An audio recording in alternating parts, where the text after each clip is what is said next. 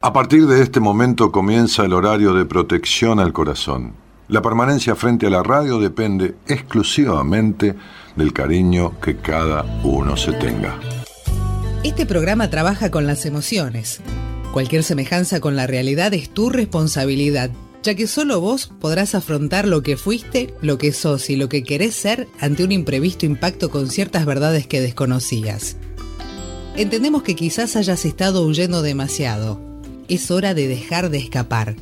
Gracias por volar con buenas compañías. Con ustedes, Daniel Martínez. Hola, buenas noches, ¿cómo estás?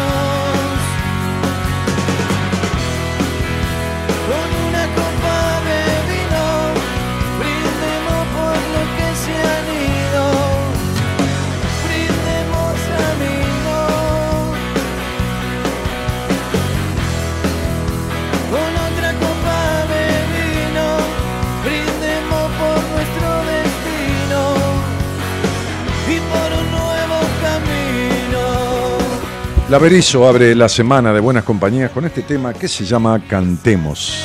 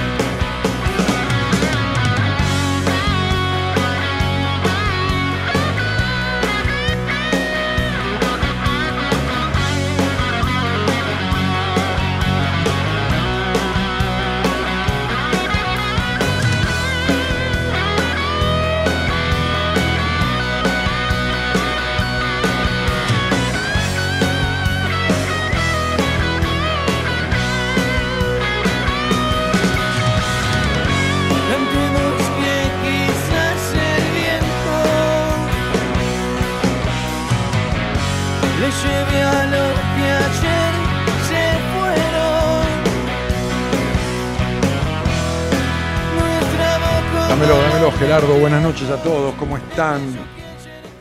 De regreso aquí después de tres años, hace tres años, faltan unos días porque, ¿cuándo fue la pandemia? ¿Cuándo se declaró? El 19 era, ¿no? 19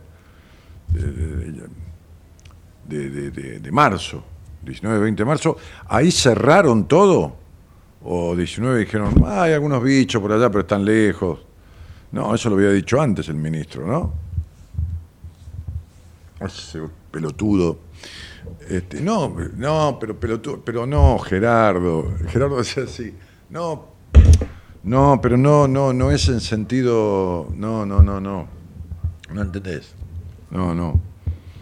Este, es porque le faltó un pelo para dar el do, ¿entendés? Pelo tu do, para dar el do, viste que uno puede dar, dame el mi, mi, dame el fa, fa, dame el do, do.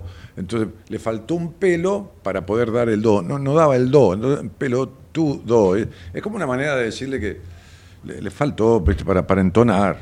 No, no, no, no fue esto que vos pensás, Gerardo, no, no. Este. Bueno, la Berizo.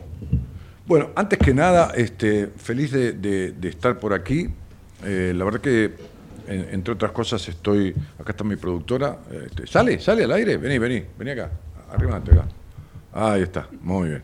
Ahí está Luisa. Este, me dice, tengo que ir. Me dice por teléfono, y mira, voy a la radio. Yo tengo que ir, y pues, si yo voy a la radio, voy a tener que venir a la radio, querida. ¿De qué estamos hablando? Bueno, este. Eh, me encantó, me encantó la charla de ayer, me encantó el taller que dimos ayer, me encantó cómo se metieron cuando los convoqué a, los presentes, que no sobraba ni faltaba ningún lugar. Exactamente, hicimos para 60 personas y exactamente hubo 60 personas.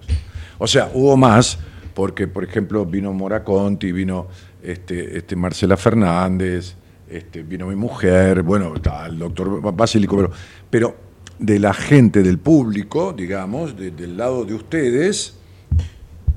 Después somos todos nosotros, ustedes y, de este lado, y todos hacemos un grupo, pero del lado de ustedes fueron exactamente 60, ni uno más ni uno menos.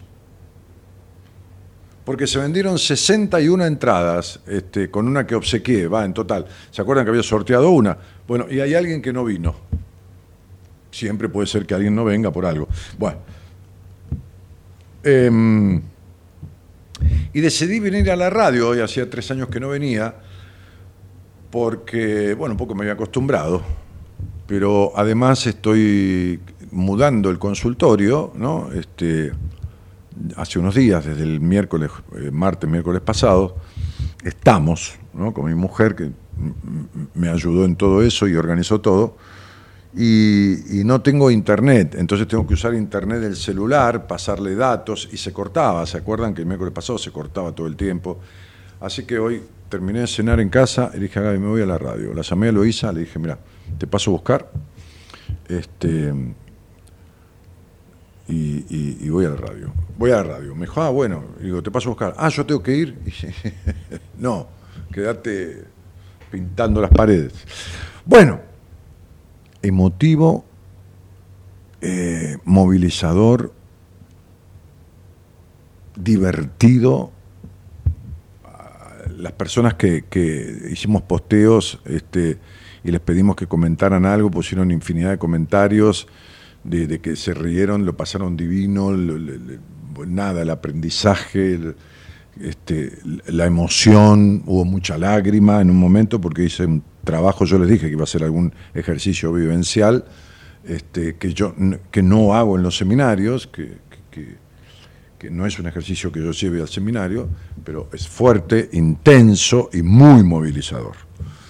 Este, así que hablamos de todo, porque realmente hablamos de todo lo que se pudo en cuatro horas, ¿no? Este, se pasaron, por lo menos a mí y con toda la tensión que me provoca, ¿no? Porque bueno, uno tiene que conducir, estar en el ida y vuelta, observando a la gente, dando devoluciones y, dándole paso a los médicos que invité.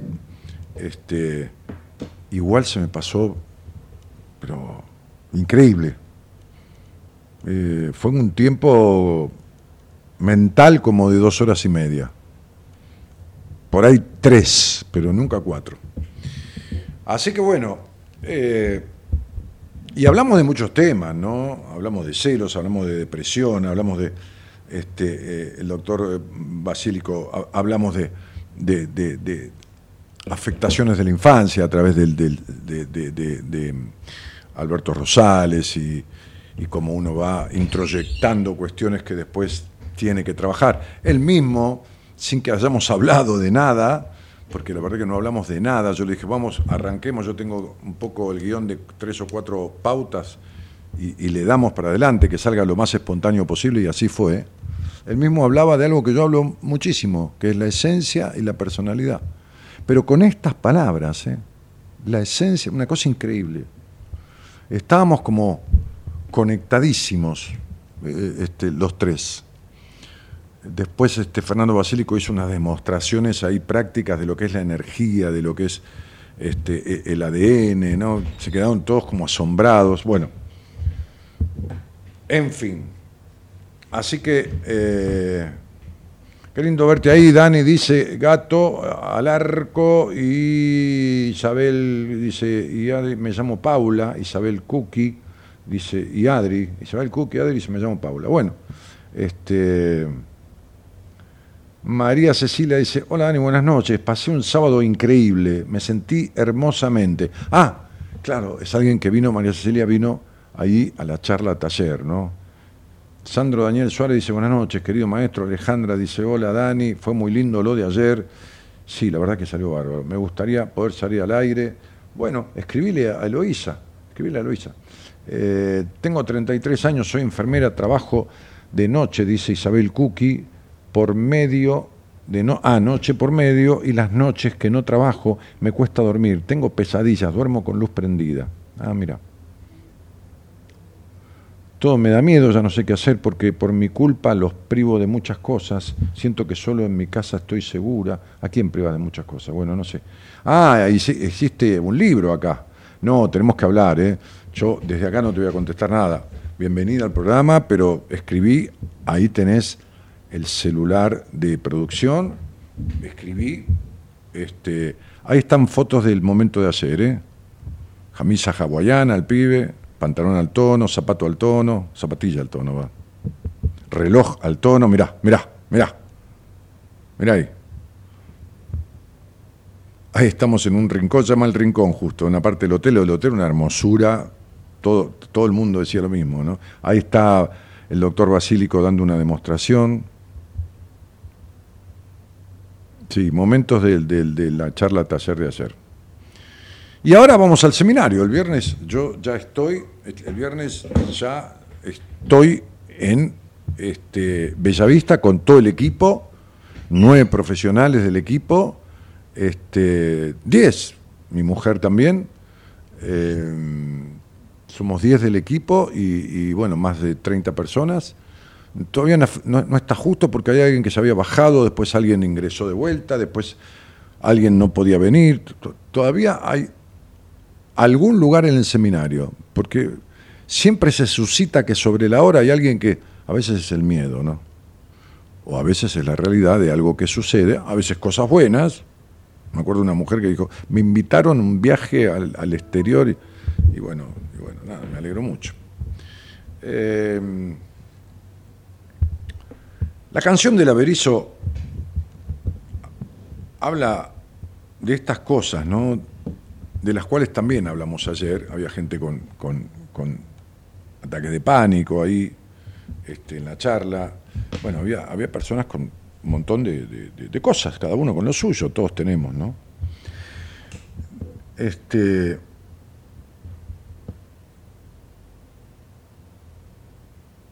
el tema dice en un momento, el miedo trae más miedo y solo aceleras tu entierro con tus pensamientos.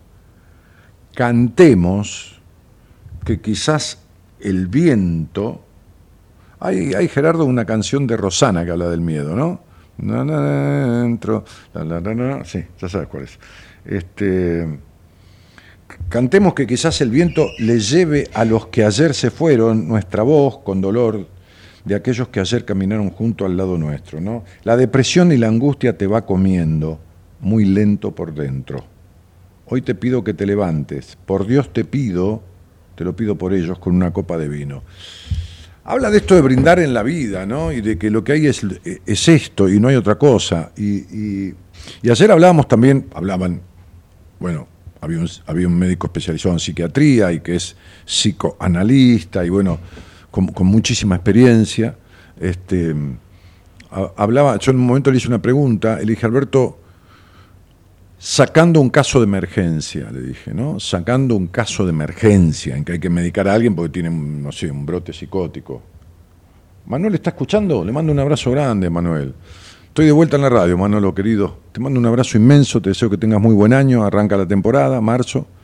Y también le mando un abrazo inmenso a, mi gran amigo, este, amiguísimo, eh, Damián Montemagno, eh, que está cumpliendo años hoy, precisamente hoy. Ya nos vamos a ver el jueves porque nos juntamos con mis amigos este jueves. Así que voy a ir tempranito, voy a comer livianito, no voy a tomar vino ni nada.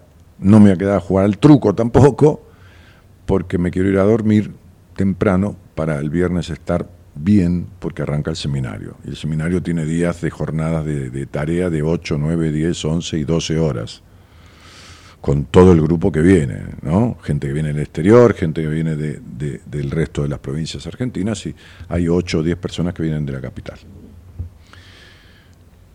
Este, entonces yo le preguntaba a Alberto eh, y le decía, quitando un caso de emergencia,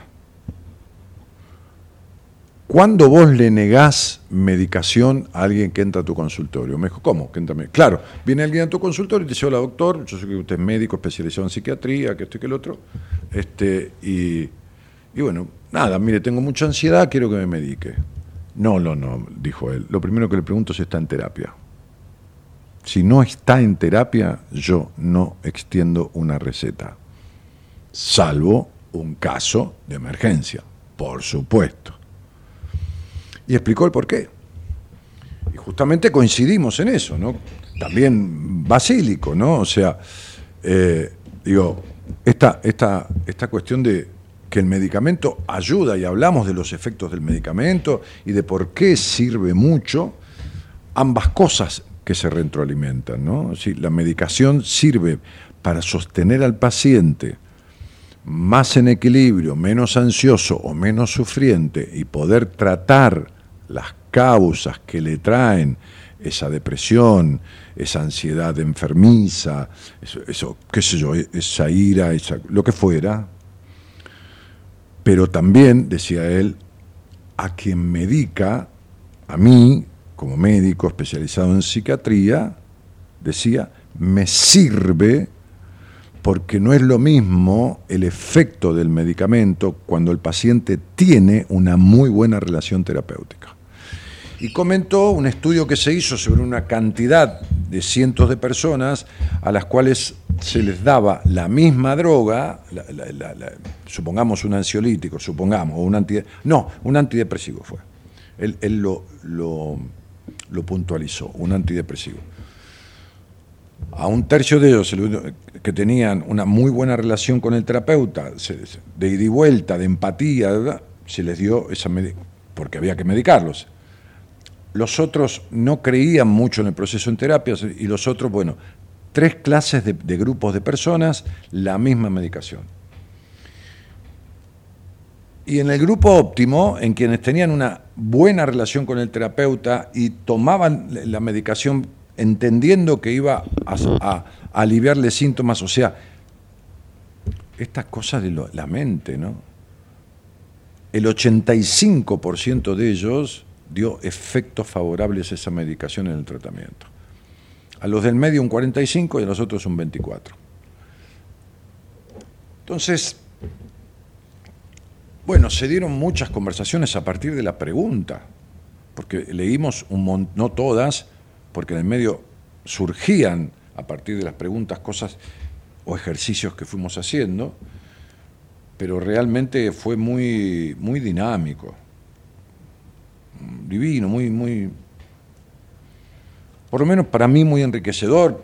Después nos fuimos a, comer algo este, con, Fernando, con él, con Marita, con mi mujer, con Mora, con, este, con la gente que estaba ahí de, mi grupo y, y hablábamos de esto, ¿no? de la dinámica que tuvo, así que muy agradecido, ¿eh? muy agradecido. Eh, bueno, a ver. Eh, Isabel, te voy a pedir por favor que, que dejes de escribir. Tranquilízate.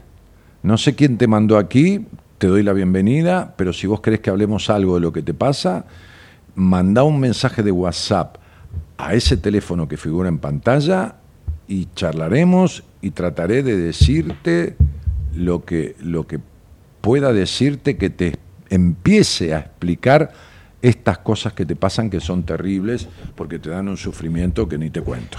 ¿Ok? Bueno. Eh, Elizabeth dice que hermoso estuvo el taller del sábado, no se esperaba menos de un genio como vos, dice.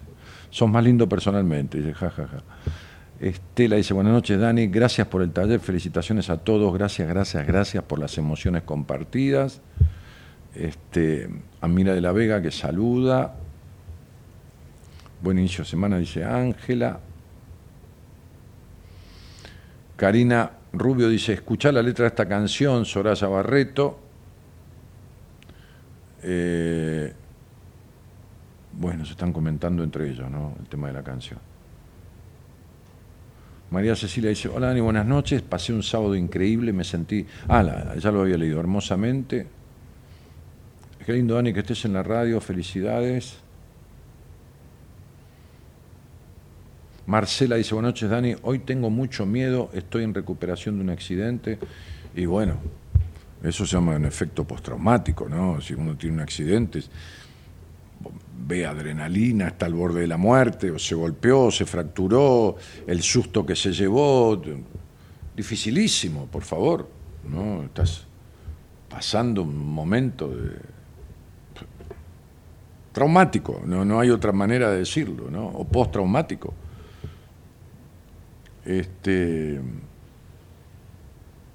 Antonella Grimaldi dice, hola Dani, de mi vida, qué lindo que estás siempre. Gracias. Noelia, buenas noches, saludos de Santa Fe, capital.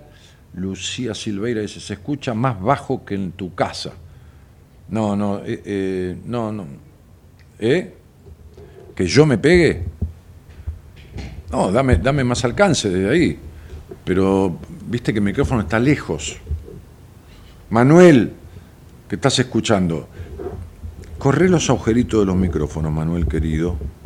¿Eh? Este,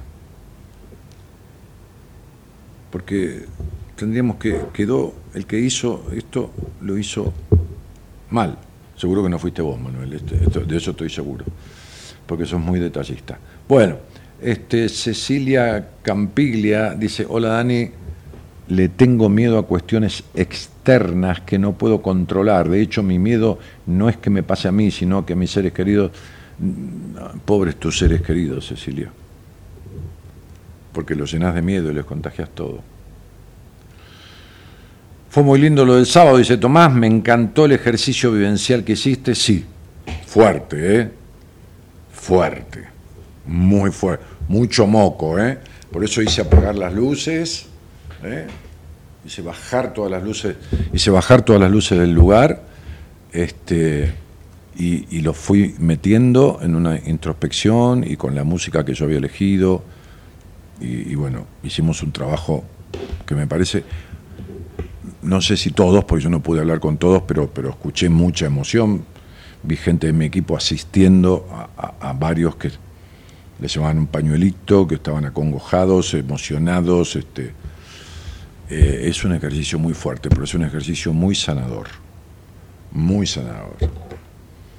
Que es, no sé, cuando, cuando yo arranco a hacerlo, nadie se imagina el viaje interior que va a ser y el encuentro que va a tener en ese viaje interior. Ni se lo imaginan. Entonces sorprende mucho. Eh, bueno, decíamos en Instagram, ¿no? hablando un poquito de esto de, de, lo que habla la canción, un poco de miedo, un poco de entender que lo que sirve es lo que hay, el ahora, el aquí, ¿no? Eh, titulábamos El miedo trae más miedo a, a este posteo. El miedo se siente, se huele y se percibe. cuando le diste un poquito de espacio, se multiplicó. De repente te encontrás haciendo nada por miedo a todo, pendiente de él y sin querer a su merced, a expensas, ¿no? prisionero, agregaría yo, de ese miedo, prisionera, prisionero, bueno, este, como ser humano, ¿no? olvidando el primer motivo incluso por el que realmente sentiste miedo. Porque es una cadena, es como un, ¿viste cómo es un enamoramiento? Un enmiedamiento. Arranca y va a parar y no sabes, es como esas discusiones que no sabes por dónde, ¿por, qué empezamos a discutir? ¿no? no, se sabe, no queda claro. Bueno, de la misma manera este, arranca el miedo, ¿no? Eh, porque como quien porque como quien ocupa un territorio, dice el posteo, se apropia de él. El miedo se apropia de este territorio, se adueña de vos. Así tal cual funciona el miedo, decía este posteo que subió Eloísa, la productora, que está allá atrás, en algún lado. Por ahí se ve la cabeza de Eloísa, ¿ves? Ahí está, eso es. Te espero la medianoche en buenas compañías, ¿no? Entonces, digo, me gustó mucho el programa que hicimos el miércoles, que hicimos ustedes y yo, ustedes y nosotros, porque aquí el operador, la productora, este, porque eh, aportaron mucho al programa, lo dinamizaron mucho, aportaron mucho con los, con los mensajes de audio, ¿no? ¿Cuál es tu miedo? ¿Cuál es un miedo que, le impide, que te impide? ¿Miedo a qué tenés? ¿no? Hoy hablaba con una paciente de España que yo lo que quiero hacer es tal cosa y tal otra, porque yo lo que quisiera, porque yo este, estudié para esto y entonces soy tal cosa. No, no sos tal cosa. Estudiaste para tal cosa, pero no lo sos hasta que no lo hagas. Y al final, ¿cómo terminó la conversación? Bah, no terminó. Cuando ya no pudo más, porque ella me decía una cosa y yo se la rebatía, y yo de vuelta, ¿no? Como atajándola porque se escapaba como una anguila en un tarro de grasa, me dijo, tengo miedo. Ah, dije, ahora sí, ahora vamos bien. Ahora, ahora pudiste asumir la razón por la cual vos no emprendés el camino de aquello que decís que querés hacer, pero que no haces. Entonces, digo, entendamos como siempre trato de diferenciar el temor del miedo. El temor le hace tomar precauciones a uno, lógicamente, ¿no? El miedo lo paraliza. El miedo no, no permite hacer. El temor uno hace con temor. Dice, bueno, voy a cruzar la calle. Bueno, a cruzar la calle, se fija, a ver, aunque el semáforo corte y te dé paso, igual te fijas porque viene un loco de esto, en pedo, mamado o qué sé yo qué, y te lleva por delante. Bien, ok. Eso es el temor. Tomar, hacerlo con precauciones. El miedo es no poder hacerlo. El miedo es no poder hacerlo. Entonces, digo, no, hace falta que dejes tu nombre, ¿eh? No, hace falta que dejes tu Si querés dejarlo, dejar la fecha de vencimiento, haz lo que quieras. Como, como la charla de ayer, ¿viste? La gente tampoco. Algunos escribían el nombre, otros no escribían nada. No interesaba, interesaba lo que decían. Volvamos a esto de la interacción, que es bueno hacer catarsis. Es bueno poner afuera este miedo que tengo. Este que no le cuento a nadie por ahí, ¿me entendés? Y que me hago el duro de matar cuatro y que esto y que lo otro y que no le cuento a nadie. Ayer en un momento había una mujer que tenía tal tristeza y tal angustia que yo empecé a hablar con ella en la charla, estaba a tres metros mío, y yo empecé a ver, y cuando yo le estaba hablando y le explicaba cosas, se empezaron a llenar los ojos de lágrimas, y a mí también se me llenaron los ojos de lágrimas.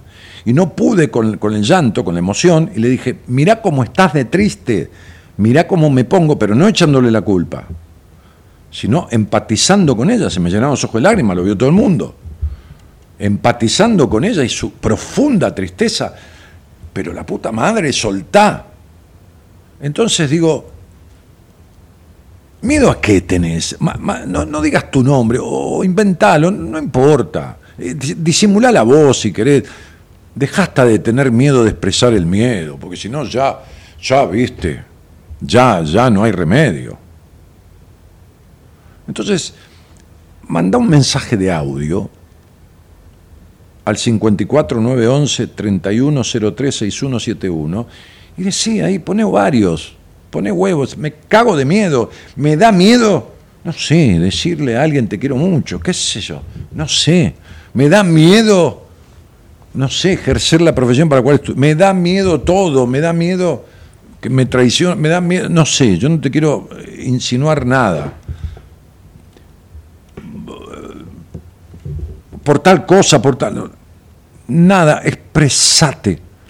Es un gran principio el reconocimiento, pero no para adentro. No sirve, no alcanza, o sirve pero no alcanza, no alcanza. Entonces, digo, ahí tenés, graba con tu voz un mensaje de audio a ese número que está en pantalla, que para los que están escuchando a través de otro dispositivo, se lo digo, es el 54 9 11 3103 6171.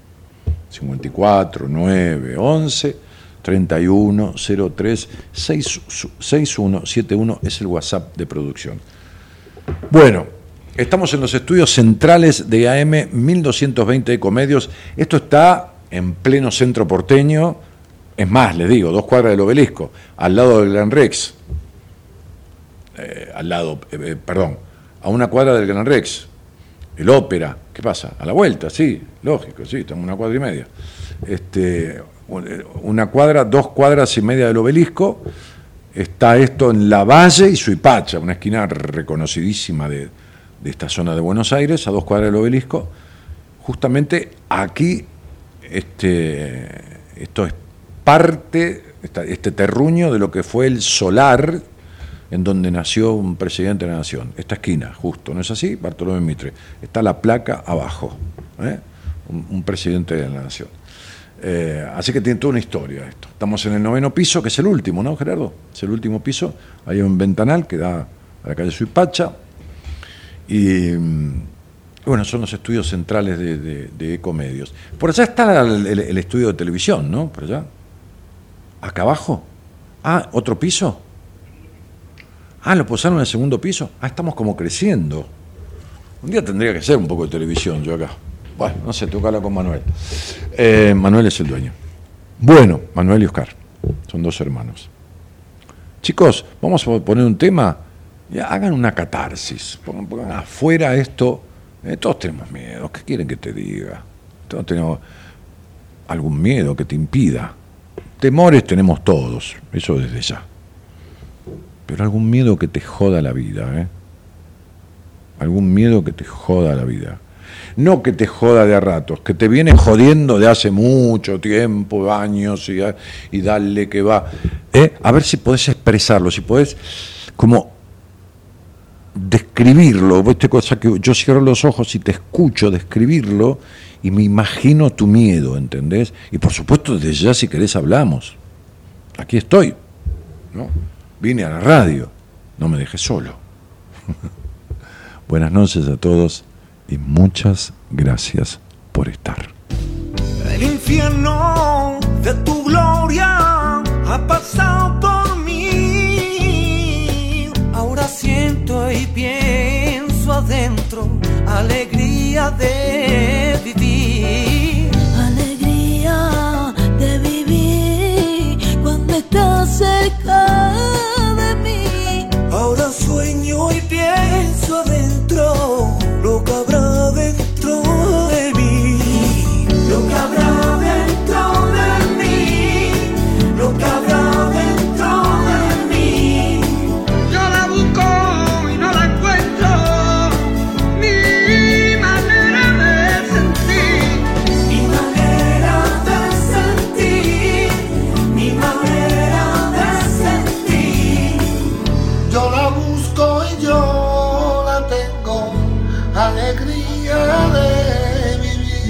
yo la busco y yo la tengo alegría de vivir.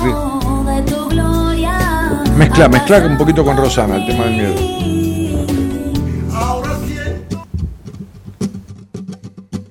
Sin miedo sientes que la suerte está contigo, jugando con los duendes, abrigándote el camino, haciendo a cada paso lo mejor de lo vivido, mejor vivir sin miedo.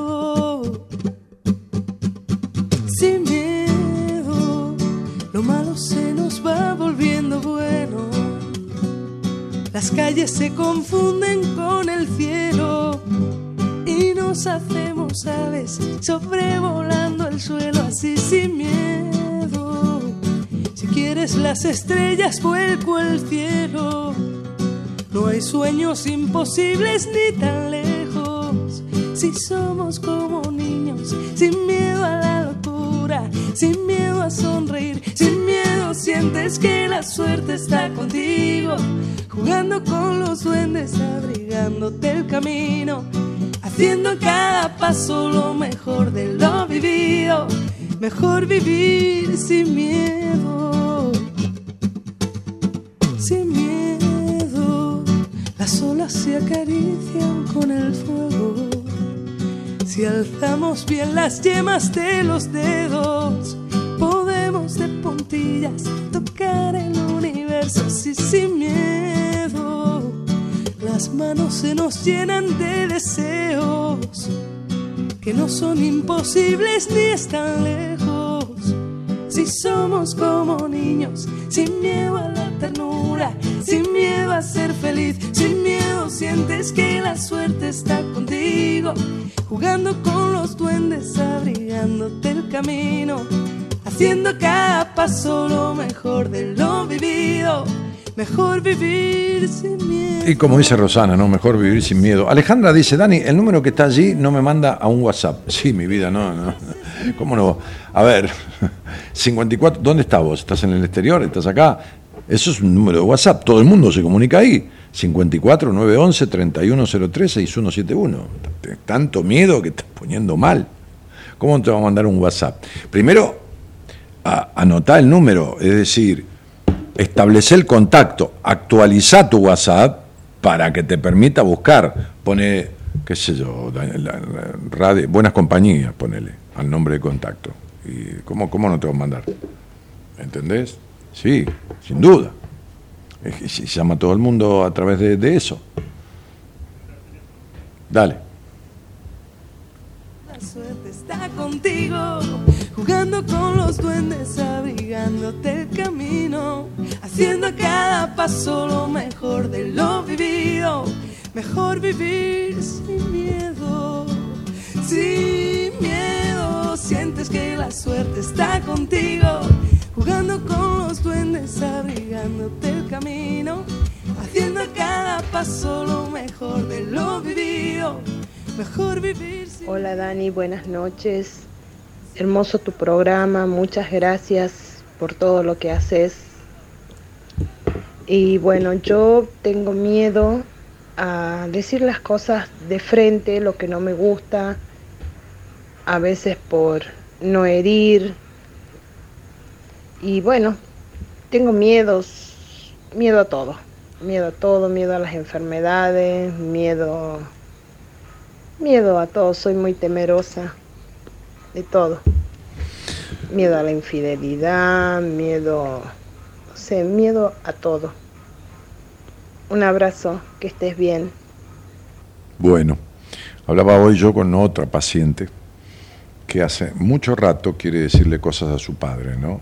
Determinadas cosas. Para esto le han intervenido quirúrgicamente de su estómago y de sus intestinos. Entonces yo la, tomé como paciente, tiene 12 años de terapia encima, la tomé hará dos meses, más o menos digo, ¿eh? por ahí mes y medio, no importa, 50 días, pero no sé, dos meses y medio, es lo mismo.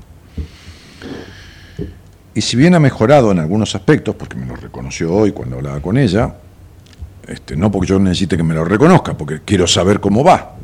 La estoy tratando, quiero saber qué cosas van desapareciendo, qué cosas van aminorando, qué síntomas. Entonces yo le decía lo siguiente, mirá, te lo voy a decir en criollo, viste, yo hablo clarito, ¿no? El otro día, el sábado en la charla, este, mucha gente posteaba y, y decía, te agradezco que seas tan claro, que esto y que lo otro, ¿no?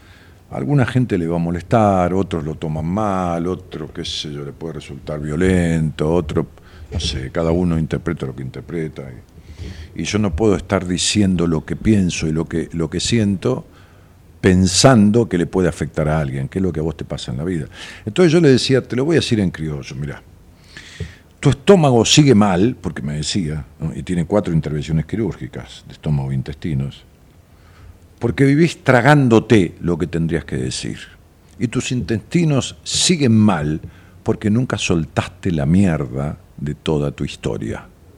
Y mientras no hagas esto, no tenés que, no, lo que pasa es que yo no quiero, porque mi padre ha sido un tipo muy duro, viste, un hombre de, criado, este, bueno, de tal manera. Este, escuchame una cosa, a ver.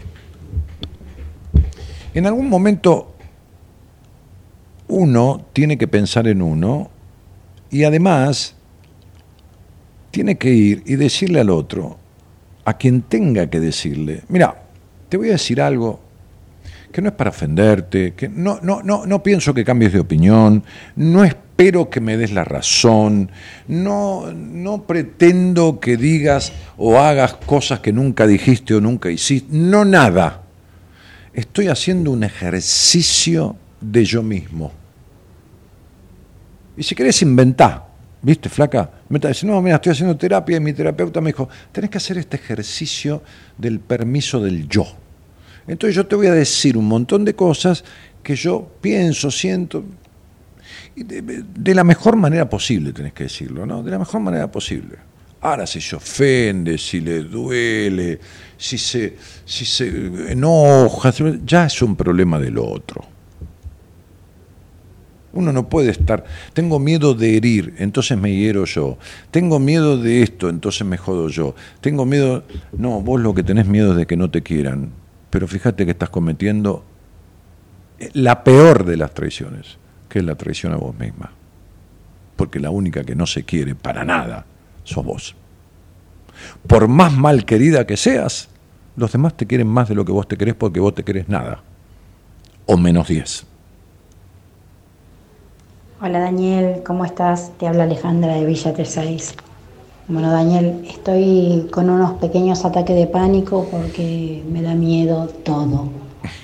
Tengo miedo a morirme, a dejar a mis tres chicos, no niños, pero chicos, eh, no preparados para la vida, miedo a dejar a mi mamá en sus últimos tramos de, de su vida, miedo a decirle las cosas a la gente en la cara por miedo a, lastimarla o que se ofendan, miedo a todo y eso me ocasiona este malestar que tengo todo el tiempo.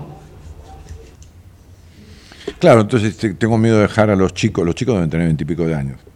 Tengo miedo de dejar a los chicos sin no prepararlos para la vida. Mira qué lindo prepara para la vida una madre que está llena de miedos. No te puedo explicar lo, que, lo, lo, mal que prepara para la vida una madre llena de miedo. Desde el vientre ya, ¿eh? Desde el vientre. Tengo miedo de no acompañar a mi madre y tu mamá se va a morir cuando se tenga que morir y por ahí vos estás, este, vas a comprar cigarrillo volvés y tu hija está muerta. A ver si te cree que vas a estar 24 por 24 de guardia. Imposible, ¿no? Es decir, todos estos inventos que tienen que ver con el miedo a vivir. Todo lo que describiste y lo que describió la, la, la, la, mujer anterior se llama miedo a vivir, miedo a la vida. Y una madre con miedo a la vida, que, así fue tu madre, ¿eh? porque tu madre tampoco vivió, ¿eh? olvidaste. Esa es la madre que te parió y esa es la madre que te crió. Con lo cual, te la voy a dire. Tus hijos están criados por la misma madre. Si tenés alguna hija mujer, ni te cuento. ¿No? Este, y entonces digo, las personas que ya están tomadas por el miedo, ¿viste? Putin, este, este, este enfermo mental, entró a, a Kosovo y, y a, no me sale el país, Ucrania, ¿no? Este, ¿eh? Por eso, Putin de Rusia entró a Ucrania, no me salía. este, y tomó parte del territorio, ¿no? Este, y, mucho de lo que logró, lo logró metiéndole miedo a la gente, como miedo, pánico, prendía fuego a la gente, ¿no? Es decir, mataba a chicos y que esto y que lo otro, ¿no? Bueno, muy bien. Este, entonces tiene tomado el territorio. Bueno, el miedo te tiene tomada la vida. El miedo te tiene tomada la vida. Esto es lo que yo hablaba al principio, esto es lo que decía Eloísa en el posteo que hizo. Este, te va ganando territorio y te toma la vida. Es como, el miedo es como, a ver, el miedo, hablamos del miedo, ¿eh? hablamos del miedo, no, no hablemos, ay, me da temor un poco a veces que, va, bueno, yo también, ¿qué querés que te diga?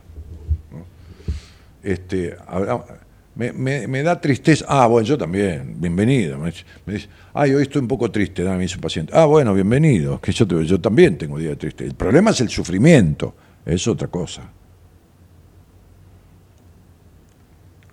Entonces el miedo es un clarito, ¿eh? es un tumor de la mente que invade el alma y la vida del individuo. Es un tumor invisible. Porque vos tenés un tumor en algún lado, que Dios no quiera, ni, ni- ni la vida, ni nadie, y bueno, vas y atacás ahí, los rayos, la pastilla, que eso, atacás ahí. El problema del miedo es ¿dónde está? ¿Con qué, con qué, qué- qué- qué- haces? Le pegás un tiro al miedo, ¿entendés? El que está lleno de miedo fantasea muchas veces con- con- con- se, cortó el motor, sí. Fantasea con, con el suicidio. Porque además está muerto en vida. Elo, ¿hay un cuaderno en el locker o algo para escribir? No, no, no hay nada. Bueno, está bien, está bien, está bien. No hay problema. No, porque a mí, a mí a veces me gusta, a veces, cuando puedo, qué sé yo, escribir algo. Pero no te das problema, Luisa. Vos sos la productora, no, no vamos a decir que tendrías que tener este, todo listo para escribir, para esto, para otro. Este, pero tranquila que no, no, no, no es nada. El pibe le metía culpa. ¿Qué pasa? ¿Hay un llamado? ¿Un, un qué? No, no importa, porque yo estoy hablando con alguien y escribo, ¿viste? Este, una hoja. Sí, un papel, un papel. Eh, pasa que no estoy en mi, en mi escritorio hace tiempo que no vengo a la radio, sino en el locker había de todo. Ahí había, qué sé hasta el mate, hasta todo. Ya les voy a cagar la vida y voy a empezar a venir de, seguido, vas a ver cómo les cago la vida. Bueno, muy bien. Este, aquí tenemos una lapicera que encontré otro día en la mudanza. Tengo un montón, como 10 o 12 cajas con lapiceras nuevas adentro. Estaban en uno de los armarios del, del otro consultorio, Gerardo. Mi mujer me dice, ¿por qué no se hace estas lapiceras? ¿Y qué sé yo? Le digo, pues están ahí guardadas. en el- mira. Buah. Hola, buenas noches. Hola. Se fue. Hola. Cortó, le dio miedo. ¿Quién está por ahí? Eh, Alejandra. Ah, acá estás, Alejandra. ¿Viste cómo andaba el teléfono? Sí, estaba escribiendo mal el número. Sí, pero claro. Dani, eh, estuve en el taller, bueno, en el seminario ayer, eh, ayer. No, eh, en realidad fue una charla taller, no fue un seminario. Fue un, llamale taller, pero seminario, bueno. seminario no. Sí, fue muy movilizante. Eh, yo fui con ataques de pánico, eh, pero llegué porque sé que eso es algo mental y, y como pude, pero pero pero llegué. Vos sos una, vos sos, es- vos sos una persona que llamaste a Marita y, y- y un par de Sí. horas antes y le dijiste, Marita, no, no, no puedo ir, tengo ataque. Y Marita, que es más psicóloga que todos nosotros, este, este, te, te dijo, no, vos tenés que venir a hacer un esfuerzo por esto. por-". Sí, tal y, cual. y ya le habías pagado la entrada y todo, cual. no era porque tuvieras que pagarle nada, sino por el hecho de, de que de que Marita dice, no te lo pierdas, ¿no? Me lo contó cuando yo llegué. Me dice, hay una persona que le hice venir. Sí, Bueno, Sí, y sí, fuiste. Fuiste. Y, y decime, sí, fui. eh, mientras estuviste ahí, ¿sentiste algún ataque de pánico? al principio sí, Al al principio sí tenía tenía seguía con el ataque de pánico, pero después ya me fui relajando Ajá, al escuchar las otras historias, ajá, eh, me fui relajando y, y después lo disfruté. ajá. Después lloré también, ¿viste? Pero bueno. ¿qué tiene que ver? Yo también me Cuando la parte de, de papá y mamá, de, de Bueno, bueno, bueno, bueno, pero no, yo, conte- no, con- no contemos, no contemos. Ah, no, no, no, perdón. No, no, no, no, Perdón. no demos detalles. No, no es nada, no es nada, no pidas perdón. Este, así que al principio tuviste miedo y después se fue disipando eh, esa cosa panicosa. Sí. Sí, vos no tenés segundo nombre, ¿no? Eh, Marta, Ah, porque no te gusta, ¿no? no. No, se me di cuenta. Este, y, y ¿en qué momento te sentiste como ya instalada, como cuidada, como protegida? ¿A partir de cuándo? ¿A partir de- Estaban compañeros míos ahí y cuando los vi me sentí, me relajé, que no estaba sola. Porque compañe- yo soy muy solitaria, ¿no? No, no, no soy sociable. Me aíslo mucho de la gente y, y bueno, habían cuatro compañeros míos eh, que hacen counseling, eh, estudiantes, ¿no?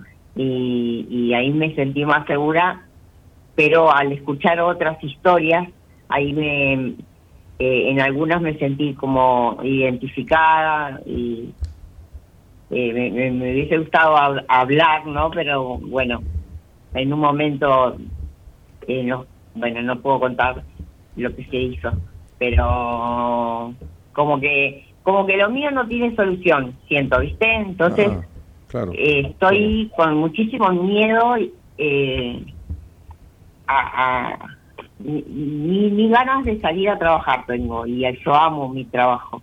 Ajá. pero- ¿Y, cuán- y cuánto hace que, te, que padeces de estas cosas? Eh, eh, corté con una relación eh, con una persona narcisista. Eh, ¿Cuánto que tomé hace? la decisión el viernes. El viernes tomé la decisión porque desde que comenzamos, hace casi dos años, eh, estoy con ataques de pánico, pero porque me lo produce, eh, me lo produce, me lo producía esta persona y ahora que, que decidí cortar así eh, por mi bien, eh, tengo mucho miedo porque las personas que se acercan, o sea, desde que me divorcié, yo soy viuda ahora, ¿no?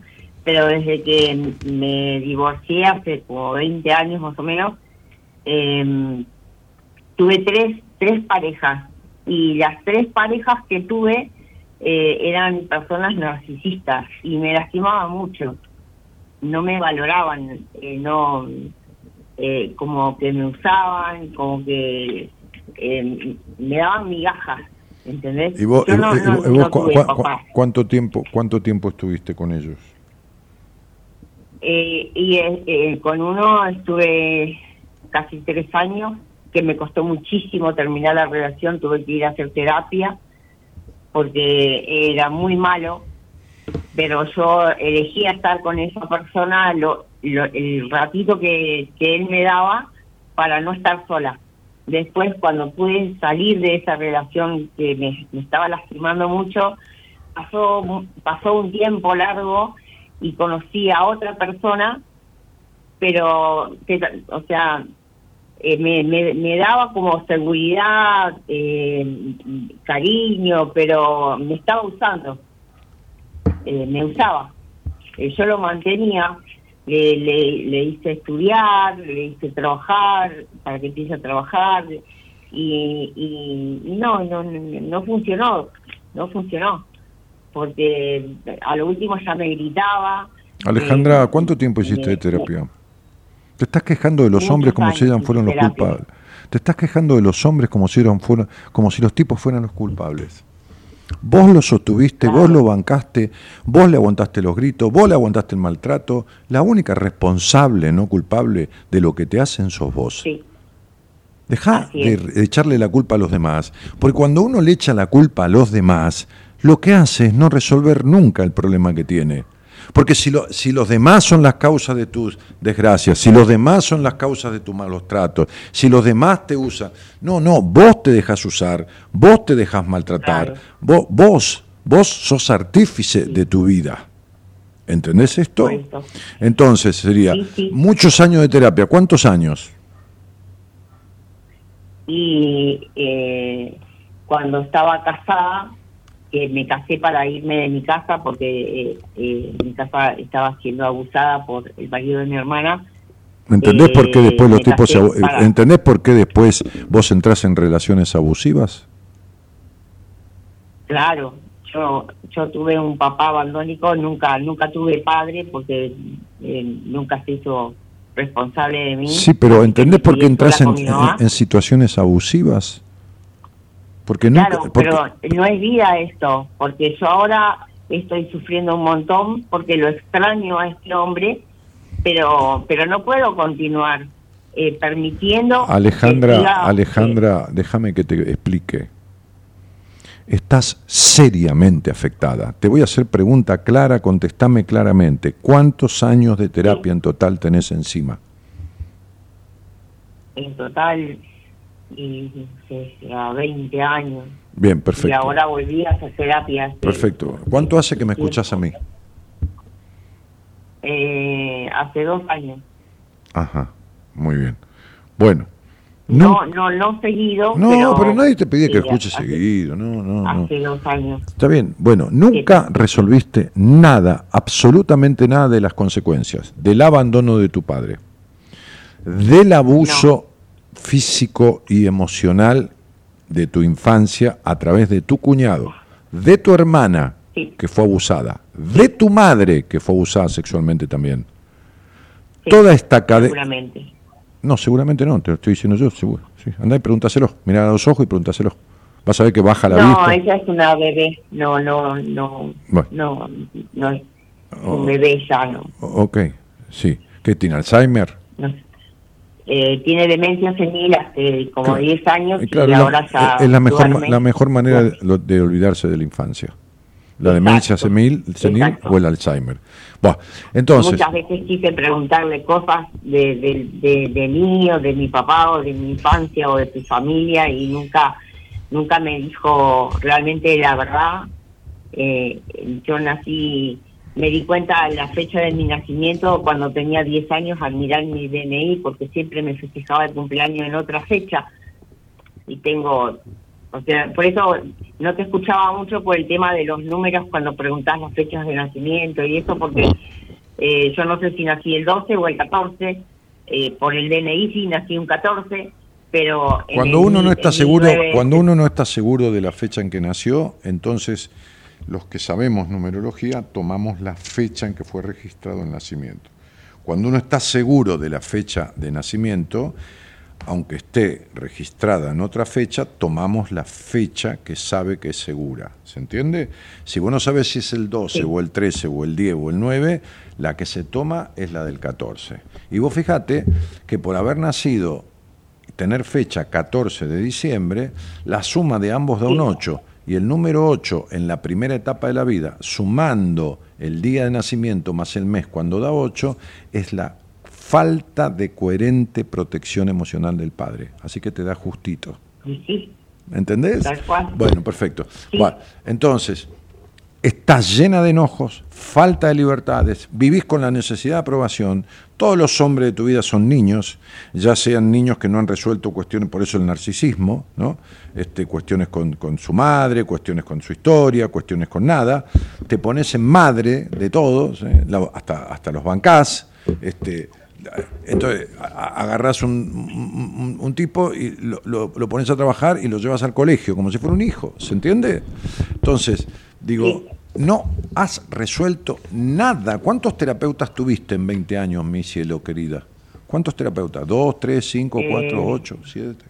no, seis habré tenido. Seis. Buah, ninguno, ninguno, absolutamente ninguno ha resuelto, ha ayudado, ha ayudado a que vos resolvieras nada de nada de nada. ¿Por qué? Y porque seguís repitiendo. ¿Entendés? Sí. Porque sigue repitiendo. Ahora- es la misma historia. Ahora ya digo, basta, ¿no? Tengo 54 años, con, con la persona que salía tenía 11 años, tiene 11 años más que yo, pero él hace su vida, hace lo que quiere y Me cuando estás tiene- siguiendo, me seguís, habla- se me seguís hablando de los tipos, Alejandra. Yo lamento, yo no soy ese tipo de terapeuta. Yo no, no acá no, por supuesto vos no estás pagando nada, pero yo no, le, yo no le cobro a mis pacientes para que hablen de lo que ellos quieran, esquiven el culo a la jeringa y no arreglen nunca nada. Esto es lo que has hecho vos durante 20 años. Vas, te escuchan, te dicen sí, bueno, no, pero entonces, ¿eh? y chavo, hasta luego, volvé la semana que viene. No, conmigo no vas a hablar nunca de los tipos que saliste. A mí no me importa un carajo los tipos que saliste. Porque la que permitió, se enganchó, sostuvo y le puso el cuerpo y la vagina a esos tipos sos vos. ¿Entendés? E incluso con una sexualidad horrible. Entonces sería, ¿de qué me querés hablar de los tipos?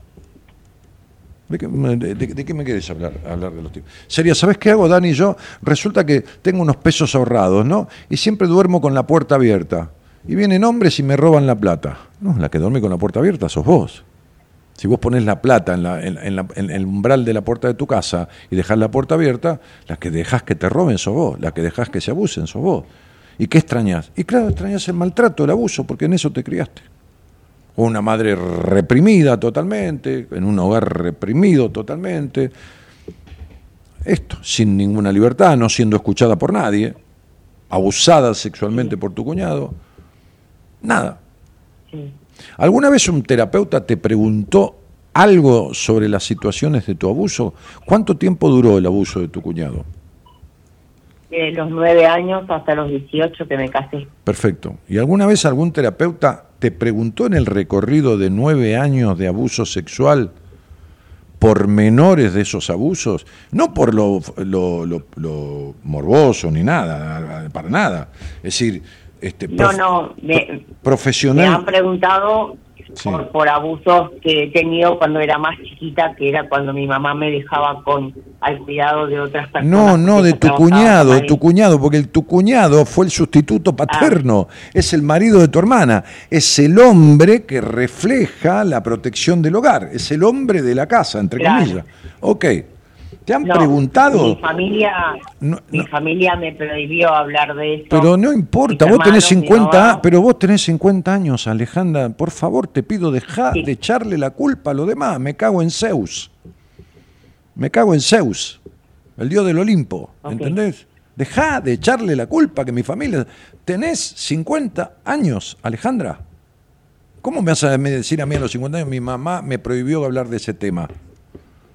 ¿A qué edad empezaste terapia? ¿A los 20, a los 30, a los 35? ¿A qué edad? Eh, empecé cuando era anoréxica, cuando me, me casé. Perfecto. Empecé a hacer terapia. Bárbaro, mi cielo. 22, 23 años. Buah, a los 22, 23 años vos ya podés hablar de lo que se te dé la gana. Pero hasta el día de hoy, vos seguís guardando los mandatos con los que te criaron. En donde la- este, este, vos tuviste un abuso de nueve años y resulta que nunca te permitiste hablar a las claras, ni tus terapeutas. Imagínate que yo quiero hablar con vos del tema de ese abuso en particular, porque, porque necesito hablarlo, no acá, por supuesto. Necesito hablarlo. Y vos me decís, no, no, mira, no voy a hablar de eso porque mi familia. Listo, andate, te digo. Chao, hasta luego. ¿Por qué? Porque yo no voy a ser cómplice de que vos te sigas estafando en tu vida. Vos fuiste estafada toda la vida. O sea, tu cuñado te tuvo como instrumento sexual durante nueve años y tu madre te prohibió hablar del tema. O sea, fue cómplice. Esto es toda una estafa perversa, de, de- de- perversa psicológicamente. Entonces sería, cuando yo atiendo a un paciente, el que sabe soy yo. Yo voy por donde yo quiero, no por donde quiere el paciente. ¿Entendés? Yo, yo me alejé de mi familia, de toda mi familia. No, No, pero no no, te, ale- te- te alejaste, pero nunca te saliste, Ale. ¿No ves que estás eh, metida Claro. en, en- ¿Entendés? ¿Se, se Pero lo que yo tengo miedo es que, que nunca pueda conocer a alguien. A quedarme sola tengo miedo. y no es Alejan- justo. Alejandra, este, nunca vas a conocer a alguien coherente porque vos no te conoces a vos. Porque vos no sabés quién sos.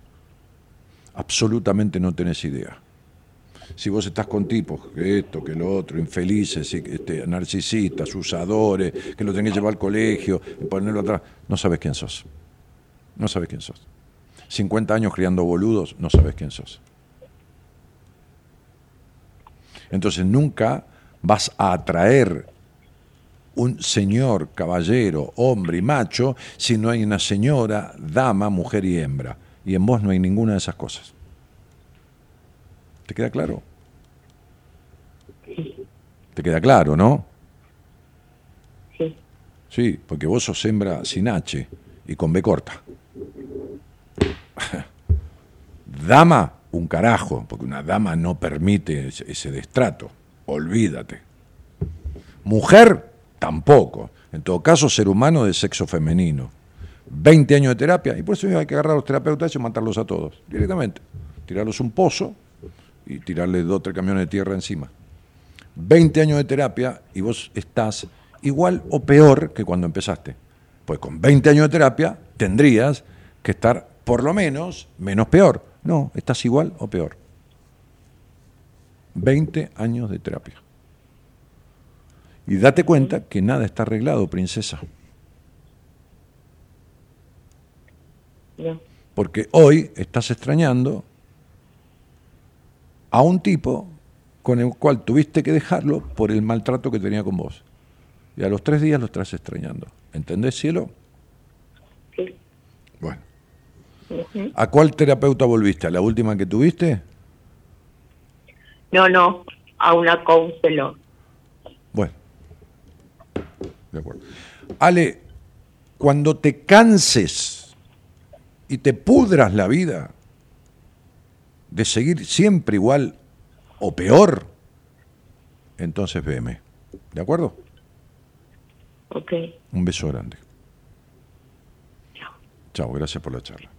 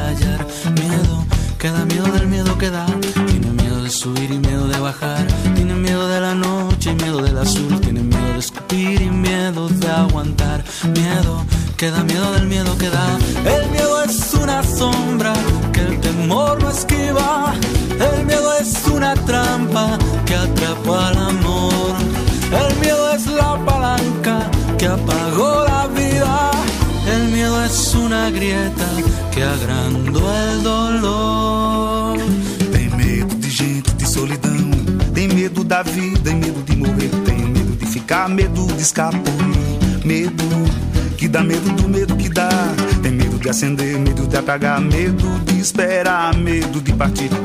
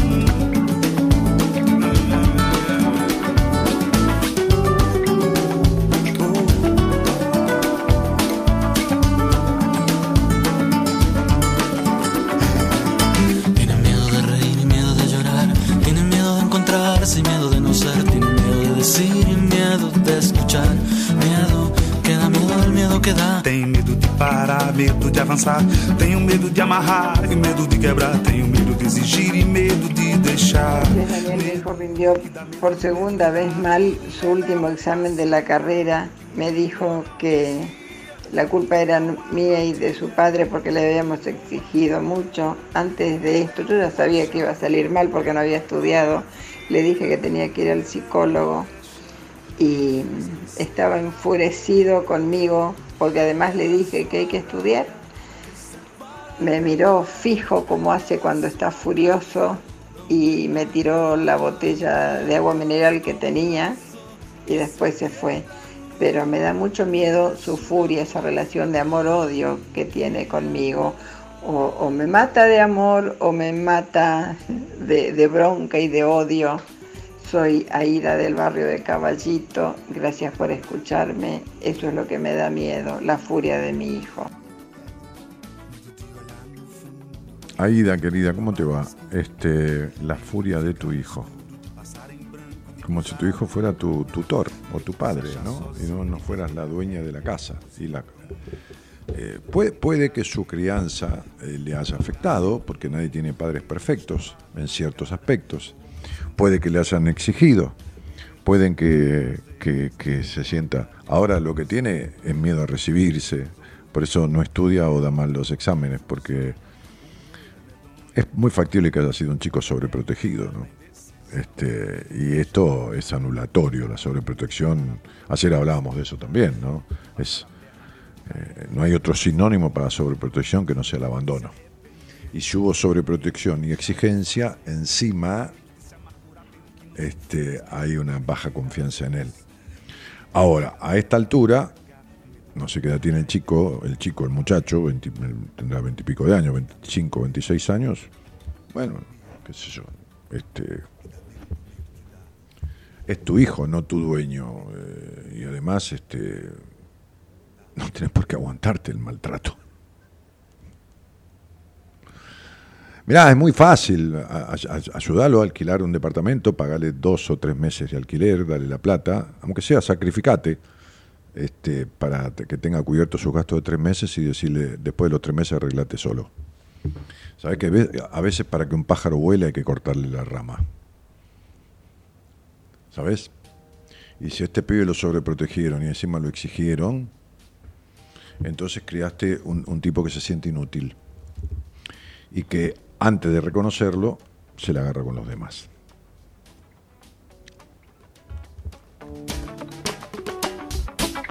Tienen miedo del amor y no saber amar. Tienen miedo de la sombra y miedo de la luz. Tienen miedo Norma de Gaspar dice, Dani, tengo miedo de perder a mis seres queridos, siempre tuve parálisis del sueño. La parálisis del sueño se cura, se arregla, se sana divinamente. ¿eh?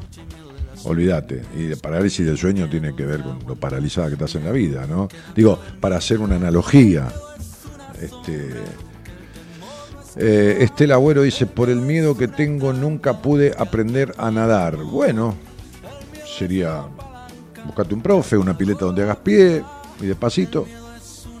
No es algo que te paralice vivir tampoco. Hola, tengo miedo de perder. Bueno, no, eso ya lo leí. Hola a todos. Hola, Cari Sandro Solayo. Un placer, señor Daniel Martínez. Bueno, Rodrigo dice: Hola, sale el nombre de mi hijo, Rodrigo Centurión. Ah, pero soy Alejandra Villatesey. Bueno, muy bien, ya entendimos. Ahora nos damos cuenta. Sergio Adrián que dice: Buenas madrugadas. Hola, buenas noches. ¿Quién está por ahí? Se cortó. Bueno, muy bien. O cortó. Eh, mm, mm, mm. ¿Qué más? Decíamos este que dejes un mensaje con tu voz, ¿no? Que te da miedo, a qué le tienes miedo, ¿no? Eh, ¿cu- ¿Cuál es un miedo que te impida en la vida, ¿no? Que te impida. No un miedito, un temor, un miedo, ¿no? Ahí al WhatsApp, deja un mensaje de audio, ¿no? No dejes el nombre, si querés, nada, no hace falta. Simplemente ese, po- poné afuera, ¿no? Animate a expresar. ¿no? Sacate un cacho de este tumor del miedo que tenés adentro, ¿no? Por lo menos podés, podés decirlo, podés decirlo, ¿no? Que puedas decirlo es un, es un gran avance, ¿no? Que puedas compartirlo, ¿viste? Uno va con las bolsas al supermercado y se encuentra con un amigo justo y dice, haceme un favor, acompañame hasta el auto, es un alivio. Comparte el peso, comparte la carga, ¿no? Comparte la carga. Este, qué lindo verte ahí, Dani querido, dice, ah, eso lo leí del gato, pero también alguien decía que bueno que estés en la radio por acá. Hola, buenas noches. ¿Quién está por ahí? Hola, ¿qué tal? Buenas noches. Me habla Soraya.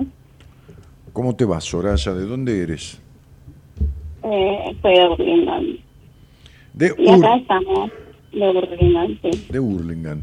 Muy bien. Ha- Hablamos con vos, ¿no? No, es No. la primera vez que me comunico. Ah, bueno, porque hablé con una persona de Hurlingham hará dos, dos meses, todavía hablamos de, de las carreras de trote que hay ahí en Hurlingham, de los sulkis. Ah, oye, viste, hay mucha gente. Debe de ser que en Hurlingham hay mucha gente también. No, ya sé, ya sé, pero me pareció por la voz, porque era una voz así media... Bueno, no hay problema, ¿qué, qué voy a hacer a veces, viste? Este, y, ¿Y con quién vivís ahí, Soraya? Nada, mira, te cuento. Eh, yo me había, bueno, hace un- unos programas atrás había escrito y había puesto que tenía trastornos, me habían diagnosticado un médico con trastorno de ansiedad. Y vos me yo te pasé tu mi fecha de nacimiento, mi nombre y me dijiste, se ve que no viste el programa mucho, vení, comunícate conmigo. Bueno, nada. A ver, no, eh, pero yo te preguntaba con quién vivías. Ah, perdón. Bueno. Bueno. encima, ¿no?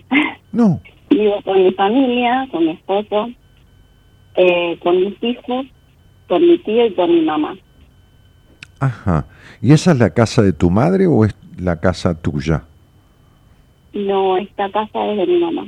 Ahí está, me imaginé. ¿Y con tu tía, que es la hermana de tu mamá, Mi tío es la hermano, es el hermano de mi mamá. sí. que son los herederos de esa casa? Exactamente. Porque es la casa de los padres de tu mamá y de tu tío. Sí, Eso es. Bueno, Ajá. ahí está. Este, y ahí vivís con tu marido y tus dos hijos, dijiste. cuatro tengo. ¿Cuatro del mismo matrimonio? No, Ya, No, me, no, parecía, no. ya me parecía. Mm. no, no. Tengo el más grande y el más chiquitito que es del mismo papá y los dos del medio es de otra, de mi pareja.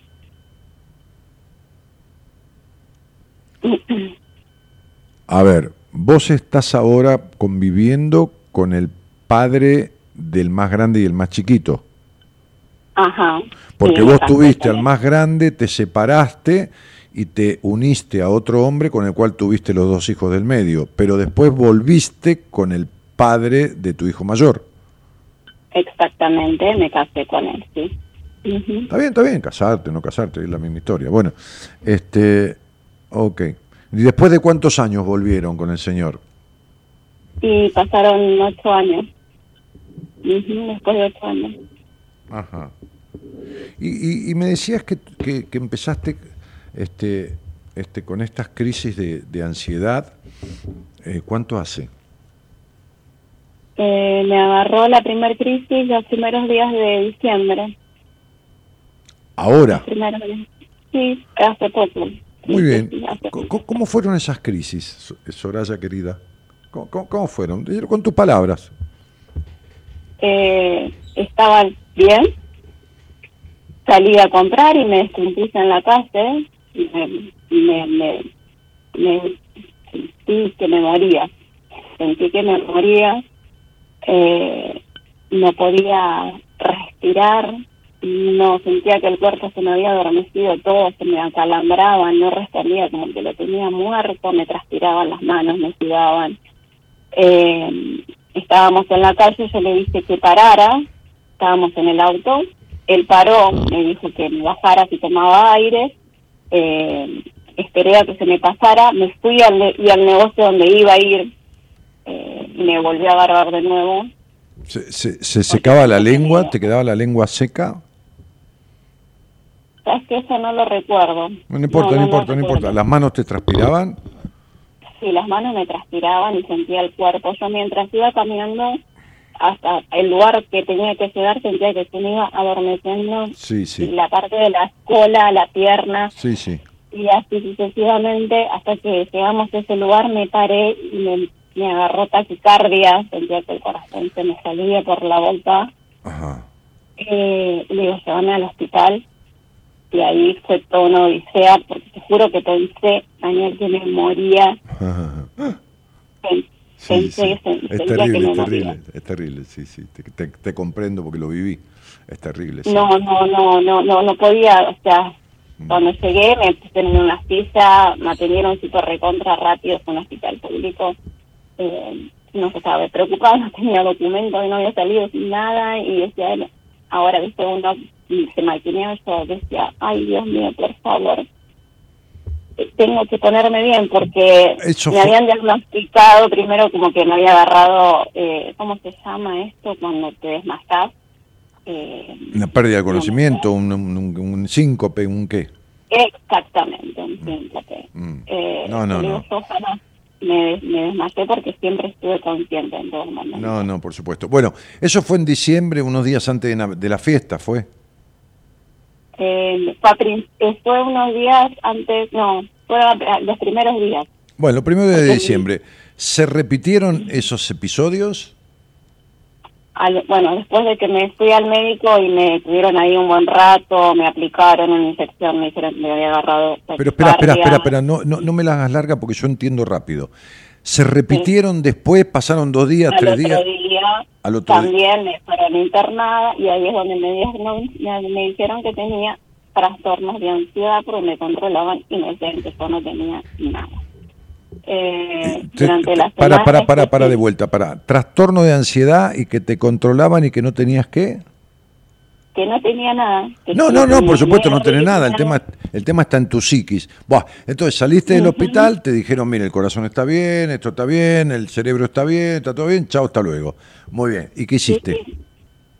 me mandaron a que haga una consulta psico- psicológica y me dijeron que tomara clonazepam, Muy bien. eh, el 5 miligramos. Sí, sí, la dosis que sea.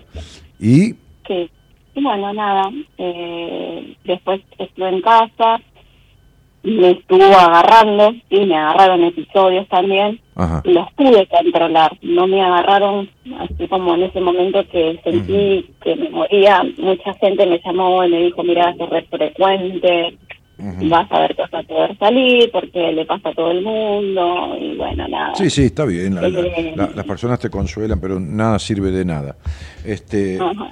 Y, y- y a- ahora, después de tres meses de aquellas primeras este, cuestiones, ¿cómo estás de ese trastorno de trastorno de ansiedad? Buah, está bien, bueno, dale. ¿Y cómo estás?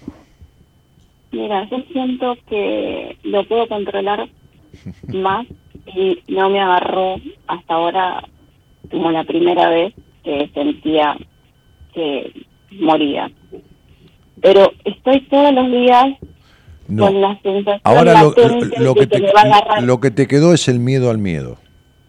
Exactamente. Tengo mucho miedo, tengo mucha angustia. Se llama miedo al miedo, se llama miedo al miedo. Miedo al miedo, miedo al miedo. Tengo Es el miedo a que venga el miedo. Entonces estás presa del miedo.